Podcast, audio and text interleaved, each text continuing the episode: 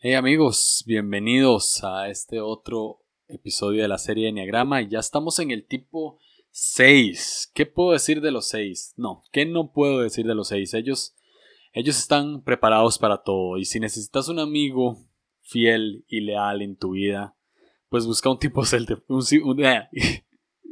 pues busca un tipo 6 de manera intencional, de verdad, este, están ahí siempre, siempre van a estar ahí por vos, siempre van a dar todo por vos, son de las personas más valientes que conozco y preparadas para todo, preparadas para lo que sea, cosa mínima o cosa importante, ellos están preparados. Necesitas planear y hacer un checklist para tus próximos viajes eh, y ocupas llevar todo lo necesario, busca un 6 que te ayude a hacer esa lista. Ellos de verdad están preparados para lo que sea. Y quiero dedicar este episodio a Rick Santiago, una persona maravillosa y gentil que conozco, de las personas más gentiles que conozco, es un tipo 6.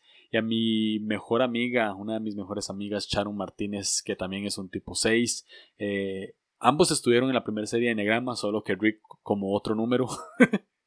Fail.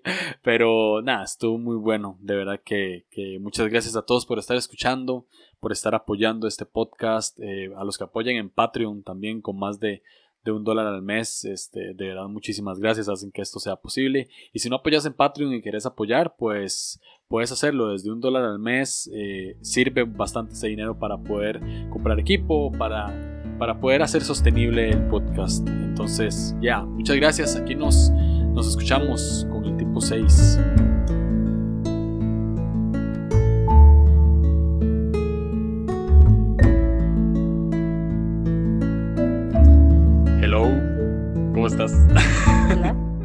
Gracias. ¿Cómo, ¿Cómo está todo por allá en media pandemia? ¿Cómo la has vivido? Yo bien, me gusta estar encerrada de cierta forma. Sí. Sobre todo porque prefiero estar segura, o sea, no como que me encanta estar encerrada, pero me siento bien, o sea, y segura de salir y ver a tanta gente, etcétera. Entonces, Cuando, cuando empezó todo, ¿qué vino a tu mente? Eh, pensé como, ay no, esto no va a durar, esto es algo así como, esto es algo cortito, o sea, en un mes esto va a terminar o algo así. Como por la influenza, recordé cuando sucedió lo de la influenza y fue una semana, realmente, la que tuvimos como encerrados. Pensé que iba a ser algo similar. ¿Y cuando todo empezó a empeorar? Eh, la verdad es que me empecé a sentir bien, en el sentido de que decía como, empecé a hacer ejercicio, eh, me dieron, obtuve un nuevo trabajo, eh, justo eh, entrando la pandemia, es de, medio tiempo, de llevar las redes de una ACE. Entonces, me empezó como que a gustar el ritmo que empecé a agarrar y luego decía, no manches, cuando todo vuelva a la normalidad, ¿cómo se va a ver esto? O al contrario, o sea, como qué puede pasar si vuelvo a salir, o sea, salir al mundo otra vez es lo que me, lo que me daba más temor que estar encerrado. O sea, para ah. mí estaba segura adentro, por así decirlo. Ok, muy bien. Este, ¿por qué no te presentas? Em, empezamos hablando y no dije, ni quién sos ni qué haces, este, pero, pero ¿quién sos? ¿Qué haces? ¿Cómo te diste cuenta que eras un 6? Bueno, me llamo Diana. Eh, soy esposa de Jova. Y mamá Jova va, a estar, va a estar en dos episodios aquí. Después, dos días. Sí. ¿Dos días? Oye. El tuyo, ah. el, tuyo sale, el tuyo sale primero.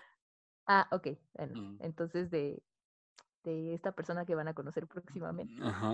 Eh, tengo 32 años. Tengo una hija de un año nueve meses, se llama Zelda. Em, y ya, me dedico a trabajo en MXSSM, la escuela también Jobab y el, este, em, llevo la cuenta de un par de ACES, eh, entonces trabajo desde casa, entonces está bien. A eso me, a eso me dedico. Muy bien. Eh, cuando empezó todo esto de la pandemia, eh, ¿qué te pareció las decisiones de tu presidente? Eh, no, muy mal porque pensé como, él no nos quiere mantener seguros, o sea, él, él sale sin cubrebocas y, y parece que está dando un ejemplo de que está bien salir cuando hay peligro afuera, ¿no? Eso me pareció. ¿Cómo es la autoridad generalmente? ¿La ves como, como buena o como mala? Depende. Cuando se trata de autoridad como en el, como judicial, cuando se trata de policías y así, mala. En general mi percepción, mi percepción es mala. Eh, no, confías tanto. No, en absoluto. En absoluto. Me da más temor ver a un policía a veces, este, que ver a una persona que no parece eh, de por aquí, ¿sabes? O sea, que parece de algún otro lugar, como un extraño, algo así. Mm. voy a hacerte una serie de preguntas random. Estaba leyendo El Camino de Regreso a ti. Y hay una parte donde dice, donde habla de todo sobre los seis o sobre los leales. Y de ahí saqué una serie de preguntas que no tienen orden, este, y van, vamos a ir hablando como, pues ahí sobre, sobre los rieles, ¿verdad? Hablando preguntas dentro de preguntas y así. ¿Está bien? ¿Te parece? Ok.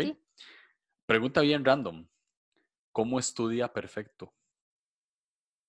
Mm.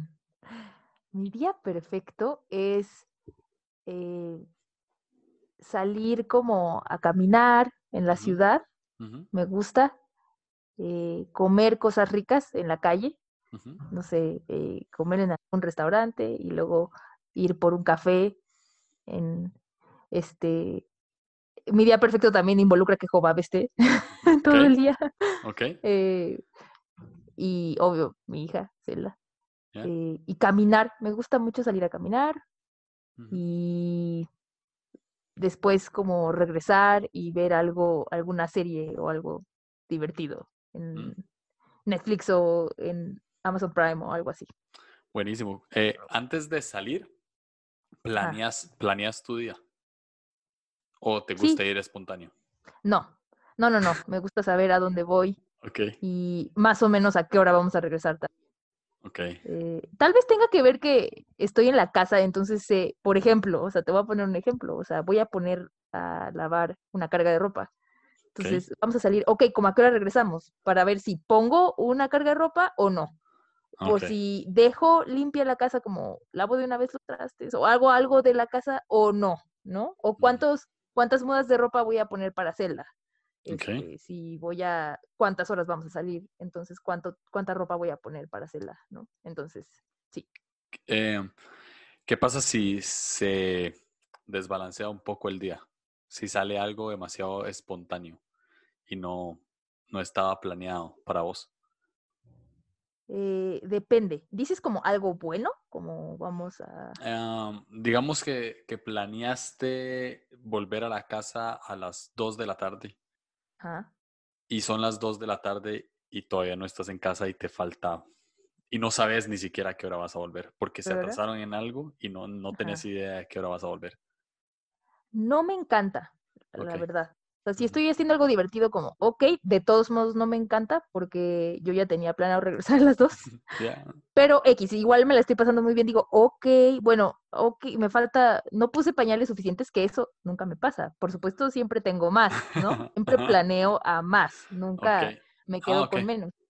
Pero, o sea, es como, tengo lo esencial, tengo suficientes pañales para hacerla, ¿no? Entonces, no me encanta, pero me fijo que tenga como lo indispensable que tengo que tener si es que vamos a regresar más tarde, ¿no?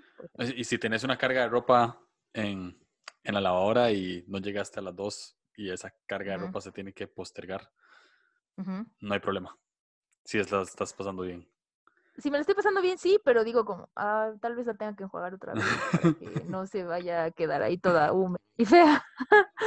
ok, ok. ¿Crees que todas las reglas reglas dícese lo que sea, ¿no? O sea, reglas de un restaurante, reglas de, un cine, reglas de cualquier lugar, deberían ser 100% claras. Sí. ¿Para vos siempre son 100% claras o siempre tienes dudas acerca de las reglas? Siempre me dan dudas las reglas. No siempre, o sea, generalizar, o sea, decirte como siempre eh, pasa eso, no, pero no, siempre me, causan dudas las reglas, a veces, así como, Siempre y a veces, perdón. O sea, como a veces me causan dudas. ¿Y, y, y, qué haces? O sea, ¿a quién, ¿a quién acudís para resolver esas dudas? Ah, pues le pregunto a Jobab si él sabe. Oye, ¿tú crees? Y si es algo muy necesario, o sea, si no lo tengo que saber, no hay problema, ¿no? no tengo que saberlo, pero si es algo que sí tengo que saber, es, eh, le pregunto a la persona que yo vea que trae el uniforme del lugar que y que me pueda responder eso. Me surgió una pregunta aquí, ¿qué pasa si, qué sé yo, vas, vas al, puedo ponerte un escenario, pero lo puedes eh, poner en cualquier modo. Digamos que vas al cine y la regla es que no hay regla alguna en que puedas poner los pies, qué sé yo, poner los pies en, el asiento de al frente, ¿no? O sea, como estirarlos y ponerlos ahí. Nadie te dice nada sobre eso. Y llegan y te regañan. Eh, ¿Cómo reaccionas cuando te regañan por algo que no está en las reglas? Eh, generalmente obedezco, no digo nada, es como, ok, Luego no le digo nada a esa persona, pero después la persona que está al lado de mí, justamente que es Joab, probablemente le digo, ah. oye, ¿por qué si no decía nada ahí? ¿Pero por qué me regañó? ¿Viste que me regañó? Pero si ahí no decía nada, ¿pero por qué? ¿No? Entonces sí, a esa persona a la que me regañó no digo nada, yo bajo mis pies, punto, pero a la que está al lado de mí sí, le digo, ¿qué pasa? Que, no dice nada, ¿no? Muy bien. Eh, eh, ¿Cómo es una comunidad perfecta para Diana?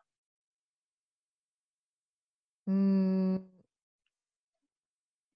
¿Una comunidad perfecta? Pues creo que tengo una comunidad bastante buena. Eh, nuestros amigos más cercanos eh, siempre, o sea, y recientemente tuvimos una discusión y lo arreglamos en ese mismo día, o sea, no pasó de ese día que que todos estuvimos dispuestos a pedir perdón por lo que nos tocaba y, y sé que puedo ser yo con esas personas y que si la riego puedo pedir perdón y va a estar bien, o sea, pareciera que no pasó nada y todo está bien otra vez. Puedo contarles eh, cómo me siento, cómo veo y incluso apenas me di cuenta que me gusta que me digan la verdad y, que, y que puedan decirme, o sea, mi comunidad perfecta es alguien que es gente que me dice la verdad, de como, oye, creo que estás exagerando. Oye, creo que ya te ya asumiste demasiado. Creo que ya te fuiste muy lejos, ¿no? Y que, lo puedo recibir yo también en amor. Oye, gracias por decirme la verdad, porque si no, nunca voy a cambiar, ¿no? Si no, voy a seguir siendo la misma persona que cree que está bien todo el tiempo. Y agradezco que, que me digan la verdad en amor. Y aparte que salgamos, que nos gusten las mismas cosas o muy parecidas como el café, bueno, a mí no me gusta tanto el café, o sea, yo tomo otras cosas, ¿no? El pan, o sea, me encanta como que podemos comer, nos gusta lo mismo, o conocer lugares nuevos eh, juntos también, platicar de muchas cosas, de diferentes temas y así, eso, eso es como mi comunidad perfecta. Ah, ¿Aguantas mucho en una, en una comunidad que tal vez estéticamente no te guste? Ah, eh, perdón, ¿puedes repetir la pregunta? ¿Aguantas mucho en una, comunidad, en una comunidad que tal vez estéticamente no te guste? Qué sé yo. Qué, sé yo, como en cosas superficiales que, vamos a poner un ejemplo, una iglesia. ¿No te gusta el volumen de la música? ¿O no te gusta cómo predica el pastor?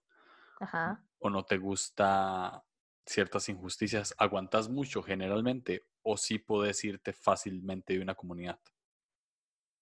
Eh, no, no aguanto. La verdad me considero intolerante en general. Y no, es más, ni siquiera una vez fuimos a una iglesia y solo fue, era un servicio nada más. O sea, solo íbamos a un servicio, estábamos viendo si nos íbamos a congregar ahí o como conocerla, vamos a ver, esto podría ser algún lugar en algún momento. No, para nada. Desde que empezó la alabanza me sentí súper incómoda y te, tuve una cara todo el tiempo y, y Jobab me dijo como, oye, nada más estuvimos aquí, o sea, el tiempo que estábamos aquí ya, o sea, pues si ya estás aquí, ya estás aquí, pon tu mejor cara. y no, o sea, yo estaba enojada, estaba súper molesta y ya me quería ir. O sea, yo, si por mí, si yo hubiera ido sola, probablemente me hubiera salido. ¿Y, y en, la, y en la comunidad, en, en, una comunidad en la que formes parte, full, que ya lleves años, igual, igual te sería fácil irte? No, para nada. No, no me cuesta para nada. Tomo muchísimo tiempo en, en poder decir, porque normalmente cuando llegamos a una comunidad, yo pienso como, aquí me voy a morir, ¿no? Desde que ah. me, convertí, por ejemplo, iba a una iglesia bautista de la cual me encanta y amo mucho todavía, y yo pensé, aquí me voy a morir, ¿no? Yo tenía 16 años y pensé, aquí me voy a morir, ¿no? Y me fui de ahí, me costó mucho trabajo irme, pero me fui. Y así, o sea, no, no es algo que yo pueda decir, me voy mañana, bye. Hablé con mi pastor y me fui al otro día. No, no, no, no, tarde. Y, y, porque, y cuando hablo es porque ya lo pensé muchos meses, ¿no? No, no, no es porque amanecí ese día con ganas de irme y me fui. No. ¿Por, qué, ¿Por, qué, crees que te cueste tanto? Justamente porque cuando llego a ese lugar y decido quedarme, es porque pienso que ahí me voy a morir. Entonces, tal vez Decís, aquí, aquí están mis raíces y aquí las exacto, hecho. aquí voy a echar raíces, exacto, como si tomé esa decisión es porque ahí voy a poner todo mi esfuerzo, todo lo que voy a dar y, salirme sí me, me, cuesta mucho trabajo. Eh, ¿Con, trabajos te ha pasado? Como que decís... Sí, de hecho, eh, incluso en uno que no me gustaba, me costó salirme, aunque no porque me ofrecieron otro más chido, entonces dije, yay, aquí me voy a morir y luego me corrieron de ese trabajo. fue más fácil y aún así me dolió, pero fue más fácil, o sea, digo, Dios gracias, porque si no me corren, yo ahí me quedo sufriendo. Wow. entonces qué bueno que me corrieron. ¿Crees que se lleva muy en lo profundo a una cuestión de lealtad con el lugar, aunque no te guste? No solo con el lugar, siento que soy mucho de ver personas. Con las personas. Eh, sí, no, el lugar como que no me importa, o sea, me importa mucho la persona. O sea, en el equipo que ahorita estamos en la escuela, yo pienso, o sea, como si mañana se acaba la escuela y se hace otra cosa, yo quiero seguir haciendo la otra cosa. O sea, no diría como, no, que no se acabe la escuela, mi corazón está en esta escuela. No, o sea, mi corazón siento que siempre va enfocado a los líderes y no tanto como al, al lugar. Mm, muy cool. ¿Cuándo es demasiado, aquí abro comillas en demasiado, como para ser desleal? Cuando ya no puedes y tienes que quebrar tu lealtad. Eh, cuando sufro como, cuando me duele ya en el corazón, mm. cuando digo, prefiero eh, proteger una relación o protegerme a mí este, mi bienestar emocional, este, que, que, seguir aquí es, y, seguirme lastimando. Eso mm. creo que sí, está bien, o algo así es más o menos la respuesta, o como, ¿a qué te referías? Ah, no, no, no, sí, sí, 100%. Ah, ok. 100%. Este, ¿Cómo definís la palabra seguridad? Digamos que vos sos la Real Academia Española y te preguntan, definís seguridad. Seguridad es paz. Seguridad es estar confiado en que nada malo te va a pasar. Ni física, ni emocional, ni este, sí, solo, ni física ni emocionalmente. ¿Crees que, ¿Crees que encontraste esa definición constantemente en tu vida o la pasas persiguiendo constantemente en tu vida?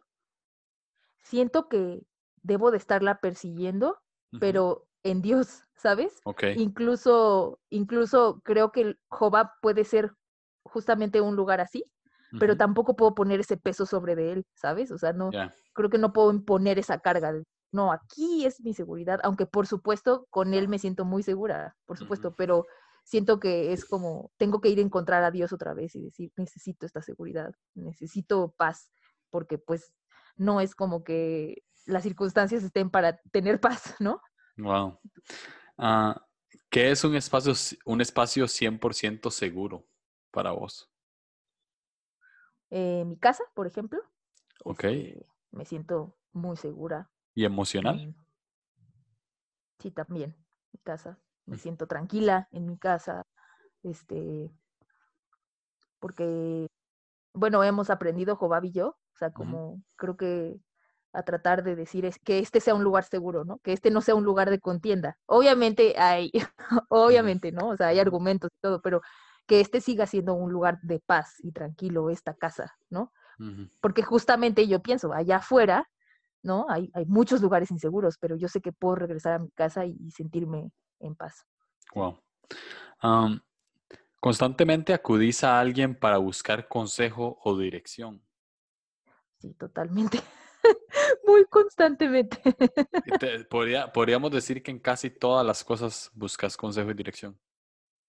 Yo diría en todas las cosas busco consejo y dirección. Sí. Bueno, no puedo pensar en alguna cosa que yo, que sea importante, ¿no? este, o a veces hasta las cosas más mínimas. Sí. Así de, eh, mi hija quiere guayabas. Últimamente le ha dado por comer guayabas todo el día. Hijo, va, pues dale guayaba, es lo que quiere comer, ¿no? Y yo, ¿estás seguro? ¿Sí le doy guayaba? Aunque tal vez esté en el fondo ya sé la respuesta es como, pues sí, ni modo que la deje con hambre, no quiero otra cosa, ¿no? ya le dio diarrea a la pobre un día, de que ese día comió cinco guayabas, ¿no? Pero, y sigo comprando porque sé que le gustan. Pero hay, hay decisiones, en las importantes, todas, en mis decisiones importantes, en todas busco consejo y dirección. Pero a veces hasta me paso, o sea, a veces hasta en las más mínimas, volteo a ver a Jobabas, oye, sí le doy o no. Y dijo, pues sí, pues sí, dale, ¿no? y, y, creo que si me dijera no, pero ¿por qué no? entonces, Cuestionarías. ¿Para qué me preguntas? Exacto, pues haz lo que quieras. sí. Ok. Ah, eh, ¿Crees que te podrían comparar con una persona que va y viene en tus decisiones o pensamientos? Creo que antes sí, pero creo que he aprendido a ya no hacerlo.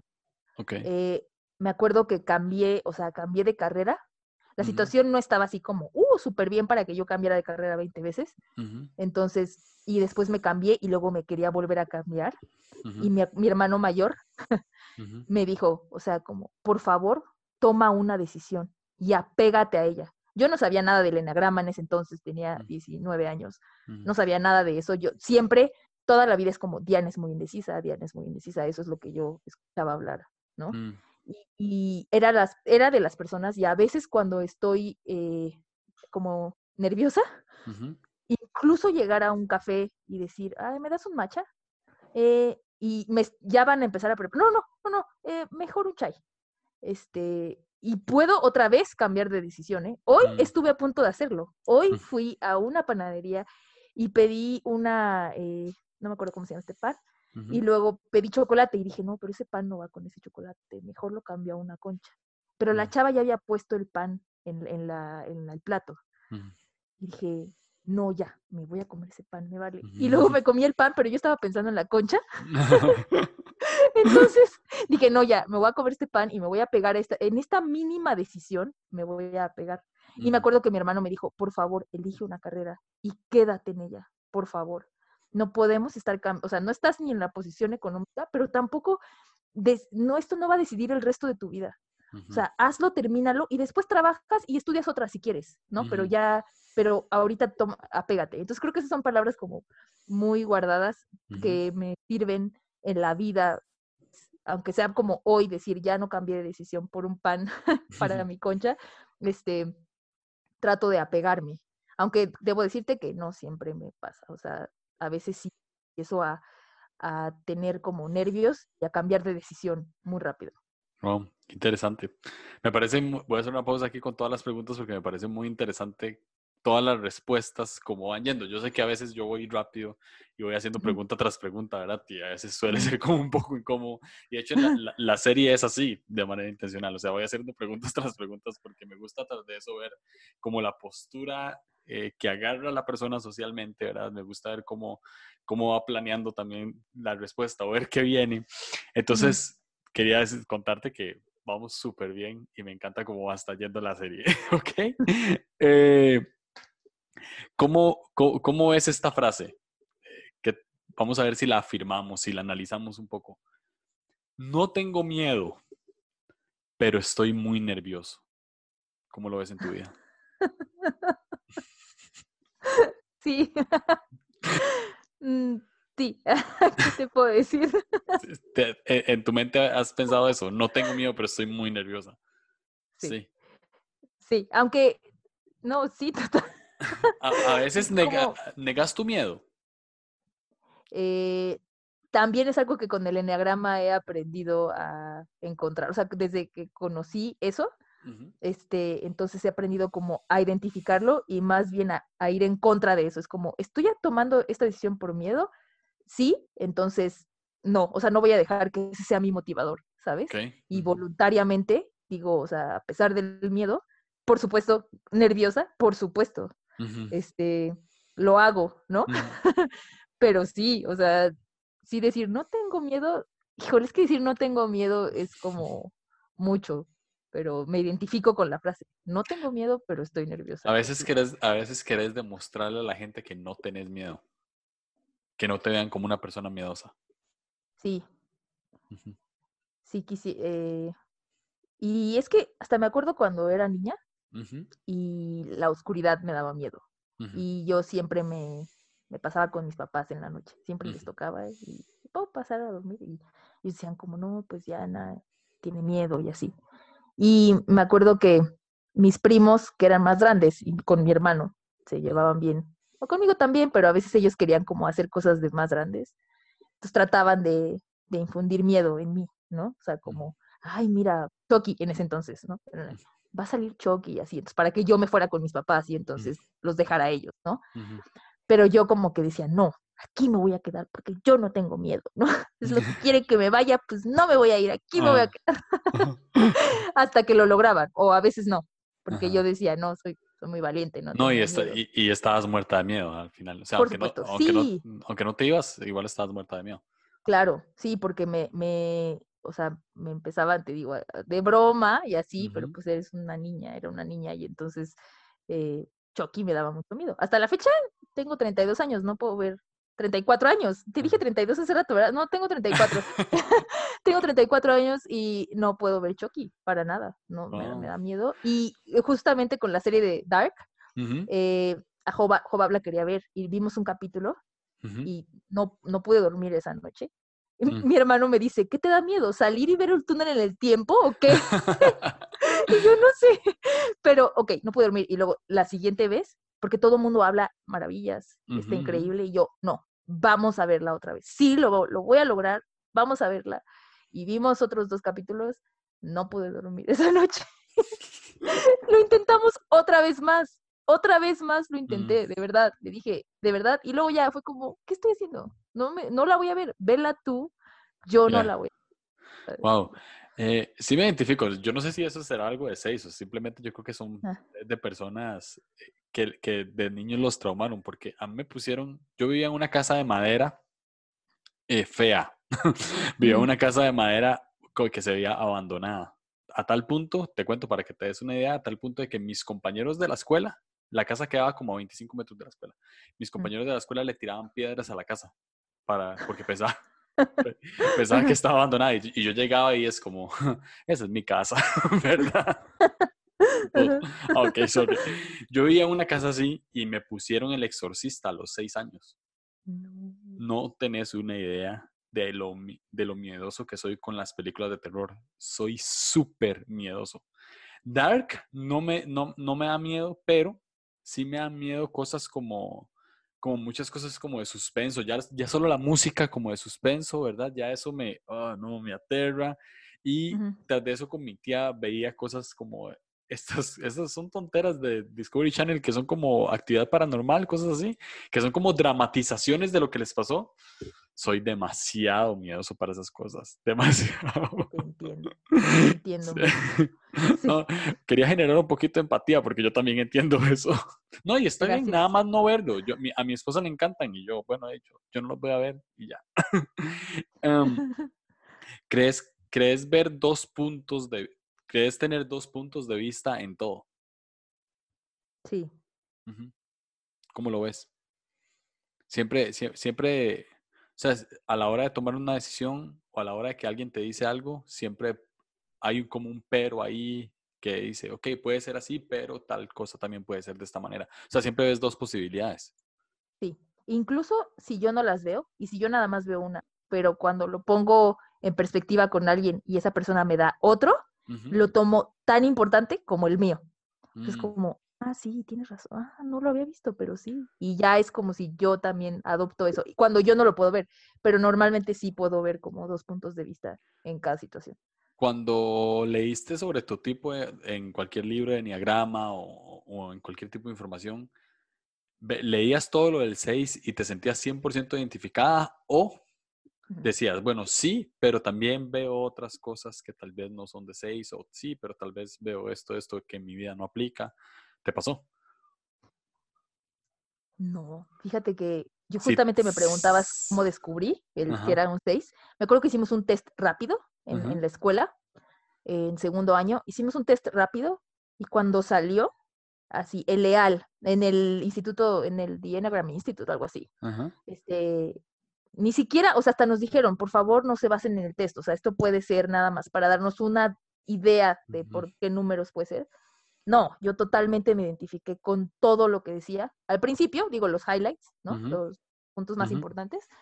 Este, y lo que creo ahora, o sea, cuando leo algo del 6, normalmente me identifico, solo trato de decir así como, pero sé que lo puedo hacer mejor, o sea, sé que puedo mejorar esta área o así, pero sí, casi me he identificado en todo. Y eso que he leído como por lo menos tres libros, este, bueno, uno no completo, el de Richard Rohr, ese no lo leí completo, nada más veo como, nada más mi número, ¿no? o cositas así, como nada más importantes de esta ah, triada o así. Este, casi sí, casi siempre me identifico con eso, aunque, por eso, por ejemplo, en mi pasado, porque antes sí veía el peor escenario y todo, y ahora es como que conscientemente trato de decir, no, eso es el escenario, no me voy a ir ahí, voy a agarrar esto, ¿no? O sea, como casi con todo, te puedo decir que sí me identifico. Perfecto. Em, ¿Te sorprende que la gente en general no tenga el mismo miedo que vos tenés? Sí. Sí, me sorprende, la verdad. No solo el miedo, sino justamente hablaba con Cobab que no puedan prever algo. O sea, eh, como la muerte de un, y no, por supuesto, o sea, no, no, no estoy juzgando a nadie, como la muerte de un abuelo o abuela, ¿no?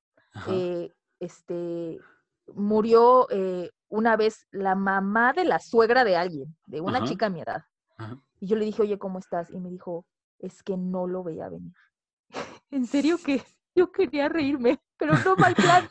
es como, ¿qué? No veías venir. O sea, si yo te dijera, oye, incluso tu suegro, tu suegra, dices, bueno, o sea, pues sí, no lo ves venir, ¿no? Pero la mamá, o sea, decir no lo veo venir, para mí no es un, una declaración eh, eh, lógica o, válida, ¿sabes? Entiendo que no estaba enferma, entiendo que fue repetido, pero claro que puedes ver venir esas cosas, ¿no? Entonces, sí, ni el miedo, no puedo entender que la gente no tenga tanto miedo como yo, o porque digo como, entonces soy yo nada más, entonces soy yo nada más que está viendo así. Y también como que no puedan prever algo. Digo, ¿de verdad no viste venir que se muriera la mamá de tu suegra? Era mm. una viejita, ¿no? Entonces sí, para mí no, no estoy hablando de dolor, no estoy hablando de duelo, solo estoy hablando de verlo venir. Eso es todo. Como de cosas 100% racionales, o sea, es como, es algo obvio. Sí, sí, Wow. tengo una pregunta que puede ser bien abstracta, pero eh, además de, honestidad y vulnerabilidad, me gustaría mucho como que, que realmente eh, la, la pudieras responder viéndote a vos misma y a Jesús en la ecuación. ¿Cómo ves a Jesús en vos? ¿Cómo veo a Jesús en mí? ¿Como en mí o conmigo? En vos. ¿En mí? ¿Como a través de mí? Como sí, a través tuyo. Mm. ¿Cómo, ¿Cómo se manifiesta Jesús en mí? ¿Es lo que dices? Sí, sí, sí. Mm, creo que cuando soy amable con, alguien, cuando soy generosa y, o sea, principalmente, ¿no? Te puedo decir, cuando soy amable, cuando soy generosa y cuando soy empática mm. con la gente. Cuando tengo como, como misericordia por alguien, eh, es, siento que ahí está Jesús en, a través de mí. ¿Qué es lo que más te gusta de, de ser vos? Mm, o sea, esto, fíjate que es algo que me gusta, pero no me gusta a veces. O sea, me gusta que me puedo comprometer a un nivel tremendo con una persona y decir, obviamente no, Jehová, es decir, o sea, hasta la muerte, pero incluso con líderes, o sea, puedo encontrar gente que yo diga, esta persona voy a servirla hasta que me muera, ¿no? Pero a veces no me gusta porque creo que esa lealtad me causa conflicto. Por ejemplo, mis papás se divorciaron y creo que ahí mi seis también se vio, para mí era, yo tengo que tomar un partido. O sea, así lo veía yo, ¿no? Como cuando ahora que soy grande digo, no, es que yo no tenía que tomar ningún partido, ¿no? O sea, era, pues, los dos son mis papás, ¿no? Pero para mí yo agarré un partido, me fui del lado de mi papá en ese entonces y fue como, sí, mi papá, mi papá, no importa si él no tiene la razón, no importa, o sea, me fui así, ¿no? Pues de mi lealtad, que es algo que sí me gusta, pero a la vez no, porque entonces como que me impide ser como, incluso acercarme hacia la otra persona que está en conflicto, ¿no? En ese entonces mi mamá, ¿no? Entonces, eh, me gusta poder ser leal a alguien, pero también me gustaría como que esa lealtad no quitara quién soy y es que no sé cómo ponerlo en palabras, o sea, y que no, mm, como que siempre y cuando esa lealtad no genere que yo tenga que rechazar otras cosas que también quiero, no sé, no, sé cómo decírtelo. Sí, no, sí, sí, sí, se entiende, se entiende. ¿crees, que, ¿Crees que Jesús tenga esa misma lealtad? Que va hasta la muerte con todo. ¿Crees que es algo que, que en Jesús podemos notar como, como un tipo leal, como un seis? Sí, pero Jesús también, ajá, sí, sí creo que Jesús es, es leal hasta la, hasta la muerte, sí. Ya. describir lealtad. ¿Qué, es, ¿qué, significa, ¿Qué significa eso? es como fidelidad hacia alguien, como incluso fidelidad ciega, o sea, siento que es como compromiso con una persona. Y ese compromiso llega al nivel de justamente de decirle no a todo lo demás y solo comprometerte en un lugar y con una persona y serle fiel y, y servirle y poner tu energía y tu dedicación ahí.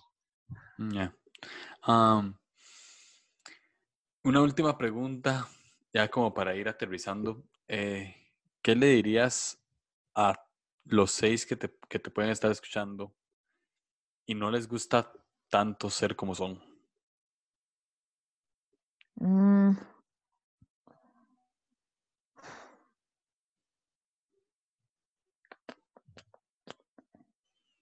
Pues es que, que no hay de otra. no puede ser otra persona.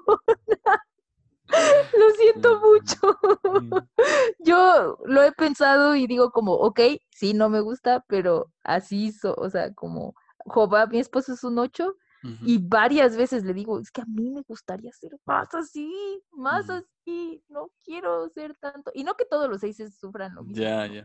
Pasa este, me gustaría tener así, que no me importara tanto esto y no me importara tanto el otro y así, este, pero pues ya soy yo, no, no puedo hacer otra cosa más que lidiar y leer cosas al respecto y tratar de lidiar con lo que estoy sintiendo y manejarlo y manejar el miedo y leí una frase que me gustó mucho, no la leí, la escuché, este, porque alguna vez le dije a Dios como, Dios, es que si el miedo es parte de mí, o sea, y tú, y Jesús dijo constantemente como, no teman, no teman, ¿no?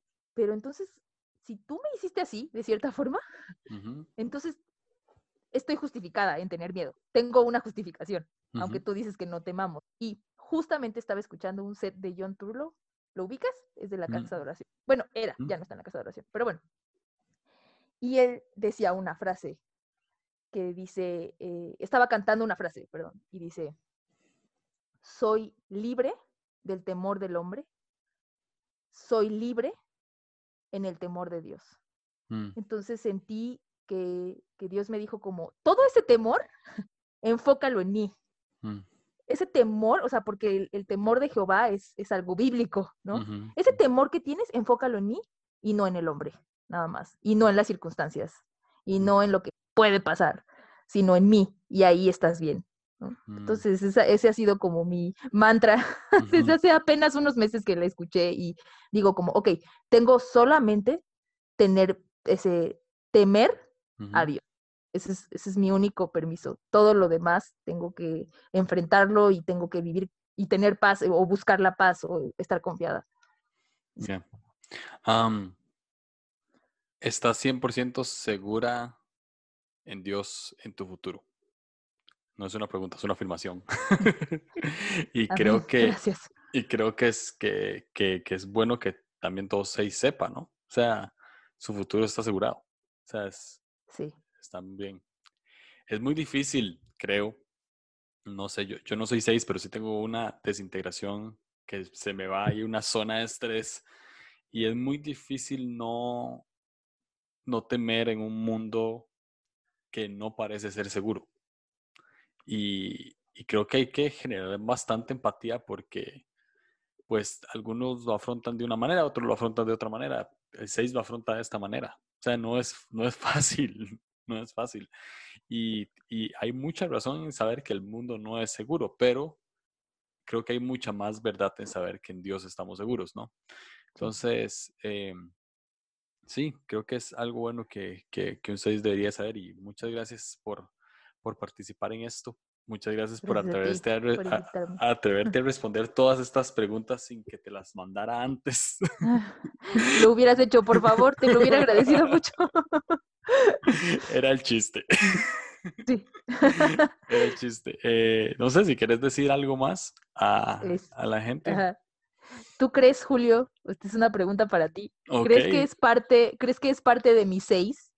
creer que pude haberlo hecho mejor, o sea, creer que, ay, ojalá pudiéramos regresar el tiempo, yo sabiendo ya las preguntas y hubiera tenido una mejor respuesta para cada pregunta.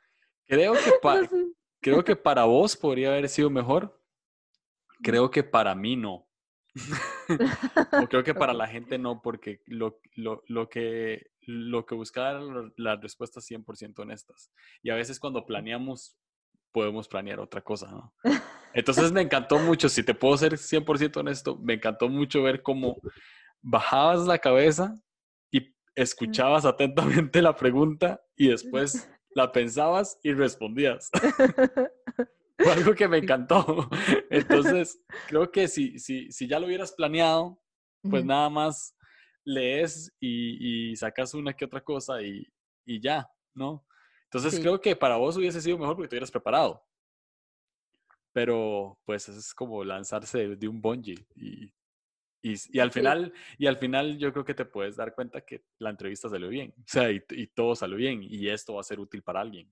Entonces está cool. Gracias, ojalá. Me siento muy honrada de, de que me de tener una entrevista, es la primera entrevista en mi vida por ser quien soy, ¿sabes? O sea, es como, es una entrevista, no tienes que prepararte, es por ser quien eres, punto. No es porque hiciste algo, no es porque mm. trabajas algo, no es porque lograste algo, es por ser quien eres, punto.